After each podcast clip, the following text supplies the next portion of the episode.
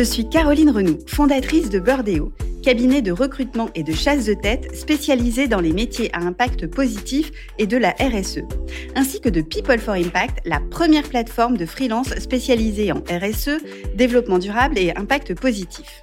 Avec YouMatter, le média qui aide à mieux comprendre les enjeux de notre monde en transition, nous portons le podcast Trajectoire.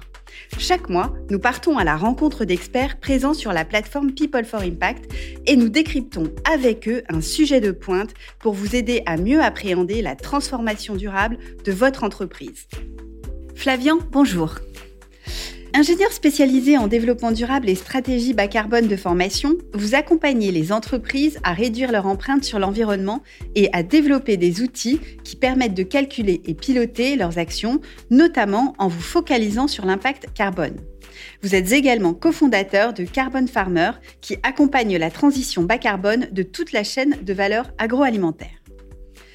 Alors Flavian, le carbone aujourd'hui est dans toutes les discussions quand on parle d'impact dans les entreprises. On entend notamment parler de comptabilité carbone. Qu'est-ce que ça signifie? Alors bonjour. Euh, oui, c'est vrai qu'on entend de plus en plus parler de, comptabilité carbone, de bilan carbone ou d'empreinte carbone derrière, et c'est plutôt une, bonne nouvelle. La comptabilité carbone, en fait, c'est une, sous-branche de la comptabilité environnementale. Euh, donc c'est un concept assez récent, hein. euh, c'est début des années 90. Et en fait, ça désigne l'ensemble des méthodes utilisées pour recenser, quantifier et classer les émissions de gaz à effet de serre engendré par une activité humaine sur un périmètre délimité, donc une entreprise, une organisation, une administration ou autre. L'objectif derrière tout ça, c'est de réaliser un bilan carbone, donc un bilan des émissions de gaz à effet de serre, qui en fait est une évaluation de la quantité de gaz à effet de serre qu'on a euh, émise ou captée dans l'atmosphère sur une année par une Captée, ça veut dire quoi? C'est-à-dire qu'on peut avoir des absorptions de, CO2. Donc quand on fait un bilan carbone, on a parfois, euh, dans le milieu agricole par exemple, les sols peuvent capter du carbone. D'accord. Donc ça permet de rééquilibrer parfois le bilan. D'accord, très bien. On parle après de, compensation, de contribution carbone.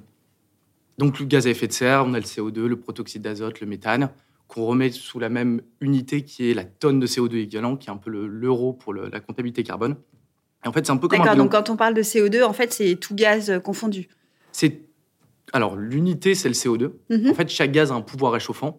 Donc les principaux gaz, c'est le méthane, le protoxyde d'azote, les gaz de frigorigène, les HFC, hmm. CFC mais on ramène tout sur la même unité qui est une tonne de CO2 équivalent. Ok. Derrière, on réalise un bilan, hein, c'est un peu comme un bilan comptable, donc un bilan monétaire financier, sauf qu'on compte le CO2 au lieu, de, au lieu de compter les euros. Donc ça, c'est un des outils, en fait, le bilan carbone, destiné à répondre aux enjeux climatiques, donc qui permet derrière de faire le lien entre sa propre activité et le réchauffement climatique, ce qui n'est pas souvent hmm. évident. On a du mal à se dire en quoi mon activité a un impact sur la fonte des glaces ou sur la montée des eaux. Hmm.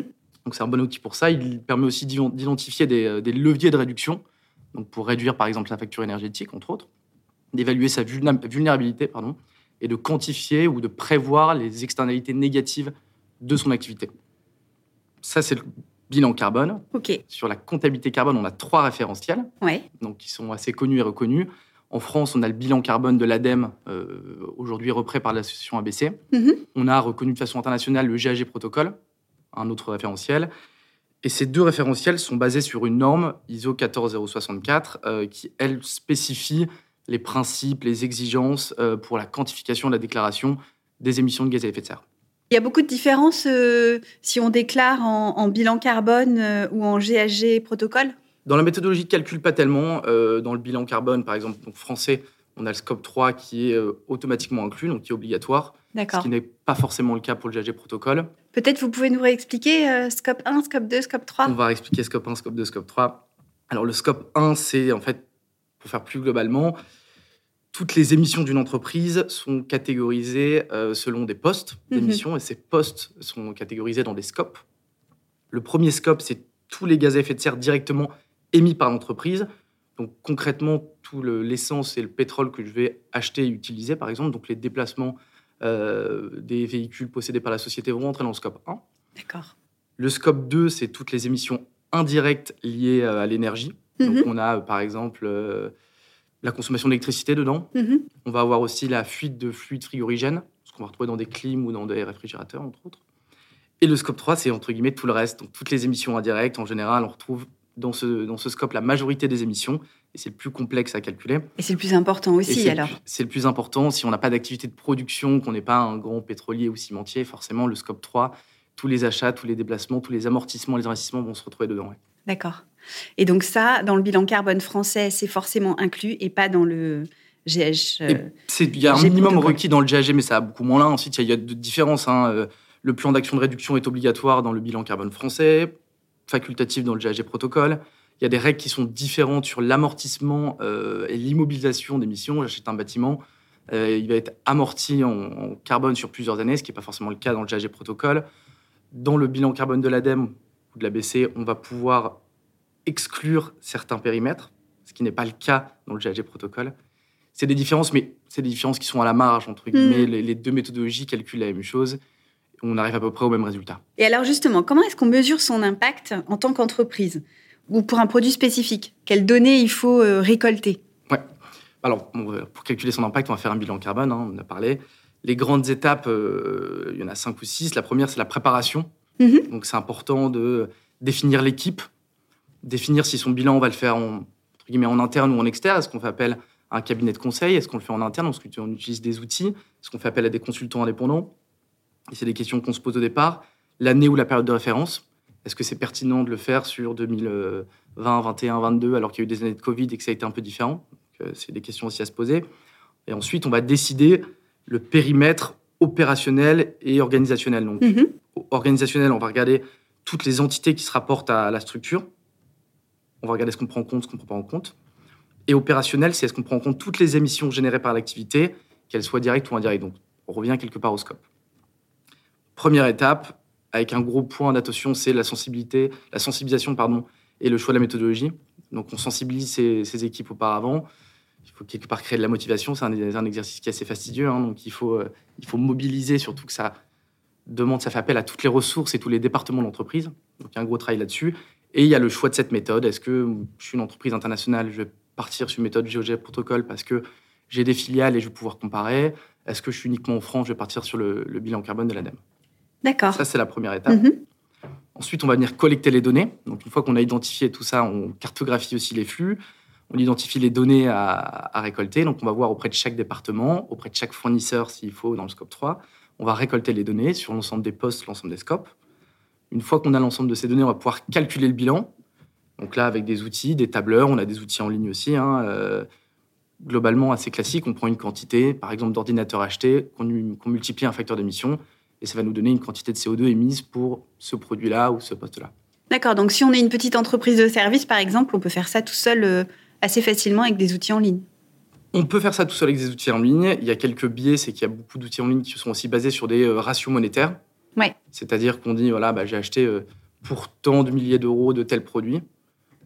Il y a un facteur d'émission qui va derrière et ça peut être beaucoup moins précis que, que de faire un réel bilan carbone avec un tableur ou d'être accompagné. D'accord, donc c'est quand même bien d'avoir un expert euh, qui accompagne à un moment donné. C'est mmh. toujours intéressant d'avoir un expert, surtout, alors il y a le bilan carbone, mais c'est vraiment la première étape derrière. L'idée, c'est d'avoir une stratégie de réduction, un plan d'action. Et c'est là où on va avoir, à mon avis, besoin de plus d'accompagnement pour l'identification de ces leviers. D'accord, très bien ça, c'est le calcul. Ensuite, c'est assez classique. Hein. c'est de la, présentation du bilan. Euh, et ensuite, on planifie, donc souvent avec la direction et les métiers, on planifie les actions de réduction. Mhm. Donc, on identifie les leviers, on définit une stratégie, on définit une feuille de route. Pour ça, il y a plusieurs outils hein, qui existent. Il y a le, Carbon CDP, Carbon Disclosure Project. Il y a la CT, Assessing Low Carbon Transition, développé par, euh, par l'ADEME. On a le SBTI, plutôt pour les grands groupes. Donc, on va euh, aligner ses objectifs sur la science. SBTI, c'est Science Based Target Initiative, surtout pour les grands groupes avec beaucoup de filiales. C'est un outil est même assez complexe. on va voir le NZI, qui est un outil qui a été développé par euh, l'ADEME et Carbon 4 sur la stratégie de réduction. On a plusieurs outils qui sont souvent des questionnaires, des guides méthodologiques pour nous permettre. Donc, il faut, choisir un de ces outils il faut choisir un de ces outils-là en fonction de, de, son entreprise, de ses spécificités, de la taille de son entreprise, des ressources qu'on va mettre en place. Il y a des outils qui sont beaucoup plus ou moins précis que les autres. Euh, tous sont intéressants, mais il faut faire le bon choix dans ces outils-là. Est-ce qu'il y a des, euh, des, des, moyens, des outils spécifiques, euh, des stratégies qui sont vertueuses? Alors, des, pour, les, pour, les, pour les moyens, hein, pour réaliser un bilan, on a parlé, hein, c'est le faire en interne, faire appel à des cabinets de conseil ou des consultants indépendants, définir en fonction de la maturité de l'entreprise surtout. c'est intéressant quand même à terme de se former et d'internaliser au moins une partie de cette compétence. Si on le fait en année 1, pouvoir le refaire, le recalculer en année 2, 3, 4 et suivre et piloter son empreinte. Il faut savoir qu'il existe des aides hein, au niveau de l'ADEME et de la BPI pour se faire financer une partie du bilan, donc un accompagnement par un cabinet de conseil ou des consultants indépendants. Le scope 3 semble être donc le, plus complexe. Comment est-ce qu'on peut bien le calculer et intégrer ces données? Bah, c'est, le plus complexe parce que c'est celui où il y a le plus de données. Et c'est souvent les données qu'on maîtrise le moins parce que mm. c'est en amont, en aval de mon activité ou de ma chaîne de valeur. Donc c'est complexe et ça nécessite de maîtriser en profondeur de sa chaîne de valeur, d'avoir une bonne relation avec ses fournisseurs parce que c'est eux qui vont leur donner les données. Il y a aussi ça donne du boulot aux fournisseurs en plus. Ça donne du boulot aux fournisseurs, ça donne du boulot aux salariés parce qu'on a des déplacements domicile-travail. Ouais. Donc on rentre un peu dans l'intimité de ses fournisseurs et de ses salariés. Donc c'est un peu. Euh, voilà, on revient toujours sur la sensibilisation euh, qui est très important. Euh, bien expliquer la démarche, sensibiliser, utiliser des outils appropriés. Mm-hmm. Et il faut y aller progressivement, hein, étape par étape, pour atteindre un niveau de précision qui, est, qui est acceptable en fait la complexité, elle est surtout quand le nombre de fournisseurs se multiplie. Par exemple, pour, euh, pour des entreprises comme Schneider euh, Electric ou de Richebourg, qui ont des centaines et des centaines, voire des milliers de fournisseurs, c'est un, un, travail qui devient hyper important. Donc, il faut vraiment y aller étape par étape, bien cartographier les flux et sensibiliser ses fournisseurs. D'accord. Et alors, euh, on parle en ce moment euh, beaucoup euh, de CSRD, donc qui est une nouvelle, une nouvelle directive européenne qui va imposer à davantage d'entreprises de faire du reporting extra-financier. quels conseils vous pourriez donner, vous, à des entreprises qui vont être soumises à ces obligations réglementaires et qui ne l'étaient pas auparavant? Parce que ça fait un peu peur quand même tout ça, tout, ça paraît un peu complexe ça peut faire peur, ça peut paraître un peu complexe. Ouais, la, alors la directive CSRD qui va remplacer en fait le DPEF mhm. qu'on avait en France. Hein. DPEF, vous pouvez nous dire un mot? Diagnostic de performance extra-financier mhm. ou financière, j'ai plus le mot exact, mais qui reprend. C'est un peu globalement la même idée hein, que, le, que la directive CSRD. L'objectif, c'est ça passe à une échelle européenne, hein, euh, donc c'est pour renforcer les objectifs de l'Union européenne en matière d'enjeux climatiques et de finances durables. Mhm. Donc en fait, c'est toutes les entreprises de plus de 250 salariés qui, à partir du 1er décembre 2022, vont devoir réaliser leur bilan carbone. Alors il faut savoir que ça existait déjà, hein, avec la loi Grenelle 2 depuis un petit moment, où on avait toutes les, alors, toutes les collectivités, tous les services de l'État, on avait toutes les entreprises de plus de 500 salariés en France métropolitaine et 250 en Outre-mer qui étaient censées, qui obligeaient euh, tous les 4 ou 5 ans de réaliser mmh. leur bilan, euh, bilan des émissions de gaz à effet de serre. On n'appelle pas ça un bilan carbone quand c'est réglementaire. Donc ça existait déjà auparavant. Ça vient être modifié, c'est-à-dire qu'on va, on prend maintenant 250 salariés plus 500. Il y a aussi un nouveau décret qui est sorti en juillet, je crois, de l'année dernière, qui impose aux entreprises de faire leur bilan carbone sur le scope, une partie tout, du moins du scope 3 également. Mhm. Donc on l'a discuté, hein, c'est souvent un scope un peu plus important. Donc c'est plutôt une bonne chose. Si j'avais un conseil à donner, euh, c'est voilà, de toute façon, il faut y aller. Hein. De toute façon, la France et l'Union européenne sont en train de se diriger vers une double comptabilité financière monétaire en faisant bilan comptable à la fin d'année et carbone. Mm. On y arrive pour toutes les entreprises. Hein. On a parlé de directive CSRD, mais il y a quelque chose qui est beaucoup moins connu, c'est euh, les aides liées au plan de France Relance et aux aides Covid, tout ça. Toutes les entreprises qui en ont bénéficié doivent faire un bilan carbone simplifié à partir de plus de 50 salariés pour 2023-2024. D'accord. Là, on parle mm-hmm. plus de 250, mais de 50. Donc de toute façon, il faut y aller. Hein, L'urgence climatique est là, on l'a vu avec les températures encore ces dernières semaines. Ce qu'il faut, c'est s'y préparer et s'y prendre à l'avance. Euh, c'est un exercice qui n'est pas facile, qui prend du temps. Surtout plus de 250 salariés, souvent, c'est des activités qui peuvent être un peu complexes. Se faire accompagner. Si euh, l'entreprise n'a pas la maturité pour ça, de le faire en interne ou avec des outils, se faire accompagner, c'est hyper important. Et le dernier conseil, c'est vraiment de le faire avec un, un objectif de réduction, avec une démarche sincère, ça aura beaucoup plus d'impact pour l'entreprise que de le faire uniquement dans une démarche d'obligation réglementaire. Alors Flavien, est-ce que vous pourriez nous donner euh, un ou deux exemples euh, d'entreprises que vous avez accompagnées sur du bilan carbone? Oui, donc par exemple l'entreprise de Richebourg, hein, euh, qui est une entreprise d'assez grande taille, donc énormément de fournisseurs. Donc on les a accompagnés pour justement créer un outil personnalisé en fait pour calculer les émissions de leurs prestations. Mm-hmm. Donc ça c'est hyper important parce que c'est une entreprise qui a beaucoup de fournisseurs. Ils ont voilà, le scope 3 est extrêmement complexe à intégrer euh, dans leur chaîne de valeur, euh, dans leur bilan carbone, pardon. Et donc l'intérêt de faire un outil complètement personnalisé, c'est qu'eux ont la maîtrise sur leur travail, eux connaissent leur métier, hein, connaissent leur activité. Donc on va leur créer un outil qui va leur permettre en fait extrêmement rapidement de pouvoir mapper leurs émissions sur le scope 3 et de pouvoir récolter toutes ces données-là de leurs prestations auprès de leurs fournisseurs. Et derrière, l'intérêt en fait de tout ça, c'est aussi de pouvoir les présenter aux clients. Mmh C'est-à-dire qu'en fait, dans le bilan carbone de leurs clients, ils vont pouvoir intégrer les prestations réalisé par De Richebourg. Donc ça, c'est vous qui avez développé spécifiquement un outil pour eux et comme ça, tous les ans, ils peuvent, euh, enfin, ils ont une certaine autonomie. Alors, euh, on, les a, je les ai accompagnés sur, euh, sur l'outil. C'est pas moi qui l'ai développé, c'est avec leur DSI, avec les équipes RSE, Ouais. les équipes métiers qui connaissent vraiment leur activité, mais c'est pour leur permettre tous les ans de pouvoir recalculer sans passer par des cabinets de conseil, sans passer par la collecte de données un peu fastidieuse, puisqu'on va faire le bilan carbone de chaque prestation. D'accord. Et ça prend combien de temps à peu près de faire un bilan carbone? Ça va vraiment dépendre de la taille de, de la taille de l'entreprise et de la diversité des activités, la complexité des activités. C'est ce moment où on va cartographier les flux, on va se rendre compte un peu du, du temps et du délai que ça peut prendre. Ça peut être très rapide, ça peut prendre quatre semaines pour une entreprise, euh, une petite TPE ou une, une petite, une petite Une PME ou ESN, par TPE. exemple? Une ESN, par exemple, avec des activités assez simples, hein, Mhm. on fait de la prestation de services. Et pour des grands, des grands groupes ou des grandes entreprises, ça peut prendre jusqu'à une année. D'accord. Et c'est la collecte de données, en fait, qui, dans ce cas-là, est très longue. Oui. Mhm. Parce qu'il faut avoir le retour de tous les fournisseurs, pouvoir regarder est-ce que la granularité de données est bonne, est-ce que la précision est bonne, est-ce qu'on a besoin de recalculer, est-ce qu'on part sur des facteurs d'émissions génériques, est-ce qu'on va demander précisément ces données aux fournisseurs. Et ça, ça dépend vraiment de l'activité. Et ça se fait tous les combien de temps à peu près pour que ce soit crédible? C'est quoi vos recommandations? Idéalement, idéalement, il faudrait faire tous les ans. Il faut piloter son empreinte tous les. Il y a pas mal d'outils qui commencent à arriver sur le marché où on, voilà, on fait son bilan carbone en année 1 et on remodifie les données. En fait, une fois qu'on a cartographié tous ces flux-là et qu'on a collecté la première année de données, on a une idée un peu de, de comment s'organise notre bilan. Et le, rem- le remettre à jour annuellement, c'est beaucoup moins complexe. Mais aujourd'hui, la démarche la plus vertueuse, c'est de le faire euh, tous les ans. D'accord. Ok. Et alors, euh, j'ai entendu parler aussi d'entreprises euh, qui avaient des fonds carbone. Est-ce que vous pouvez nous en dire un peu plus? Alors, ouais, de plus en plus d'entreprises mettent en place des prix internes du carbone, en fait. Mhm. Donc, souvent, c'est des entreprises qui ont plusieurs filiales. Mhm. Donc, c'est, entre guillemets, le- la direction qui va fixer un fonds interne du carbone et un prix interne du carbone. Et chaque filiale va avoir un budget carbone. C'est ce que fait, par exemple, le groupe LVMH. D'accord. Donc, tous les ans, toutes les filiales doivent réaliser leur bilan. Ils ont un budget carbone. S'ils respectent ce budget carbone, tout roule, tout se passe bien. S'ils ne respectent pas, ils doivent payer, entre guillemets, il y a un prix interne du carbone à la direction, à la, une holding qui va détenir un fonds carbone. Et le fonds carbone va pouvoir investir dans des projets de réduction au sein de l'entreprise et dans des projets de séquestration. D'accord. C'est quelque part comme si on avait un marché du carbone interne, comme on l'a sur le marché euh, réglementaire en européen.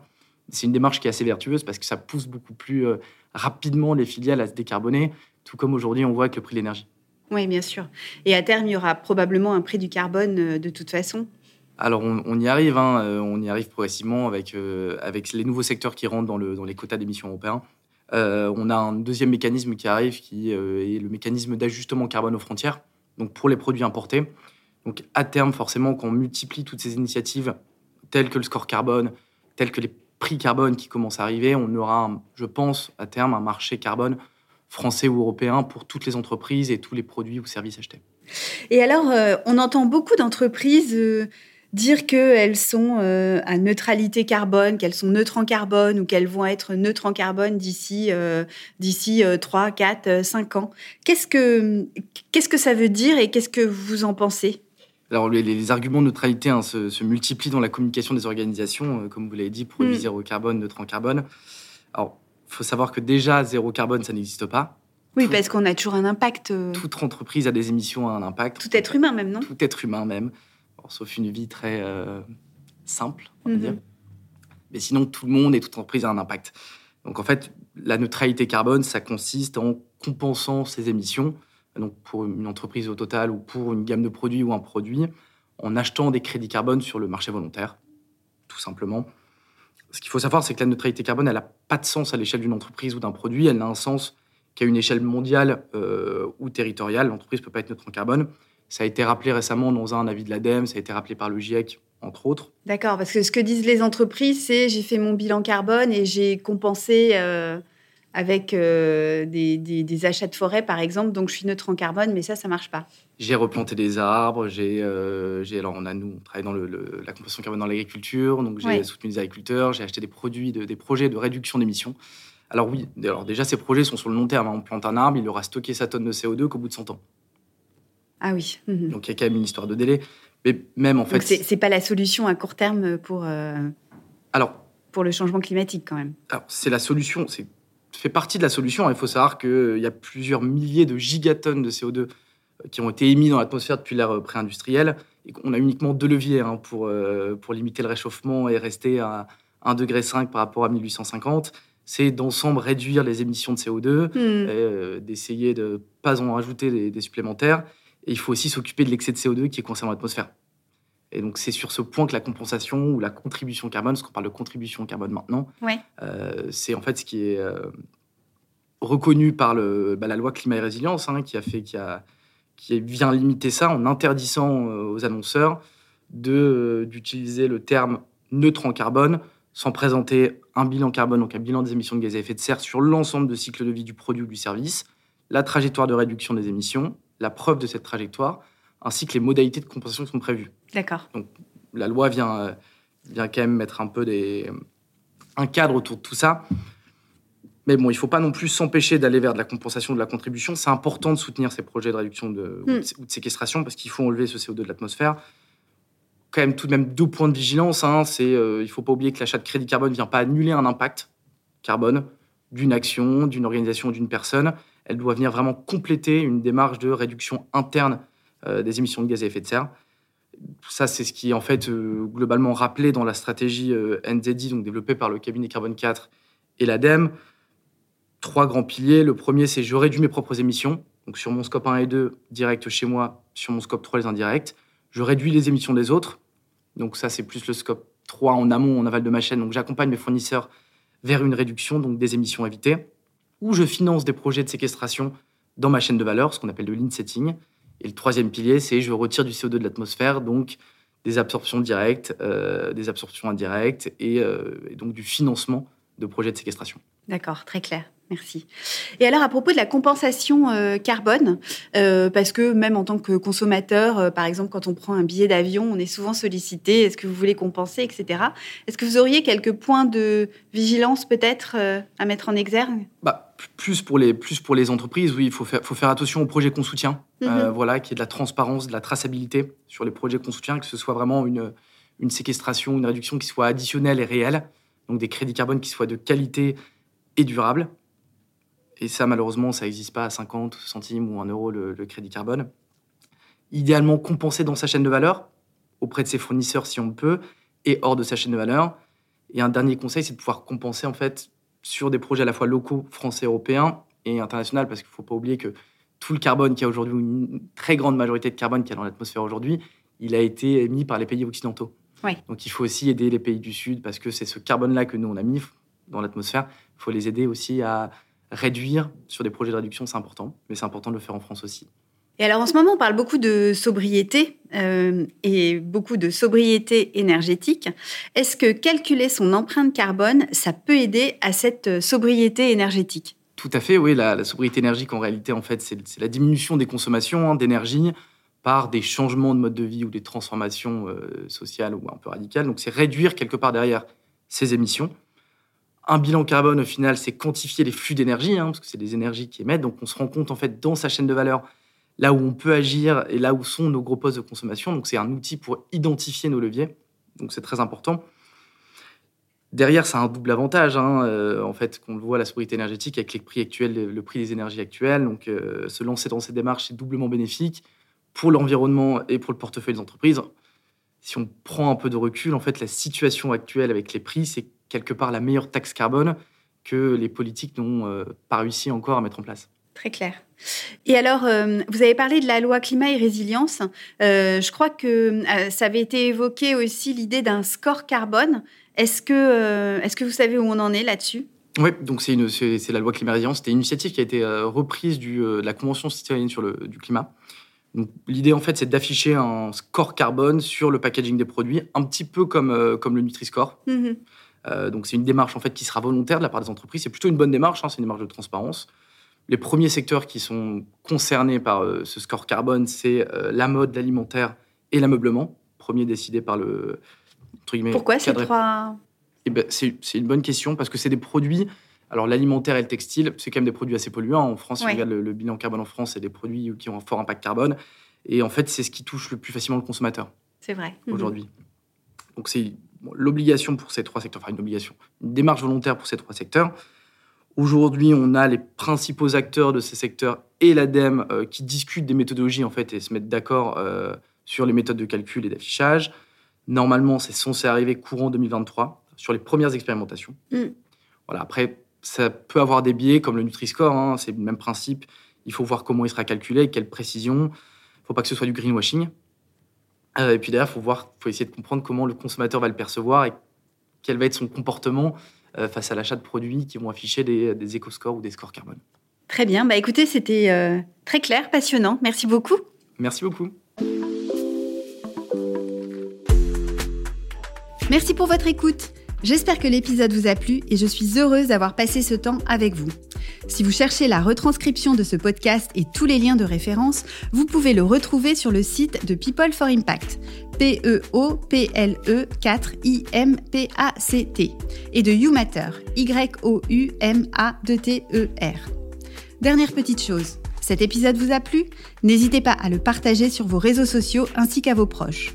Faisons grandir la communauté d'acteurs engagés ensemble. Vous pouvez aussi le noter sur votre plateforme d'écoute préférée, ainsi que retrouver l'intégralité des épisodes sur youmatter.world, ainsi que sur peopleforimpact.com. Un grand merci de m'avoir écouté jusqu'ici et retrouvons-nous très bientôt pour le prochain épisode.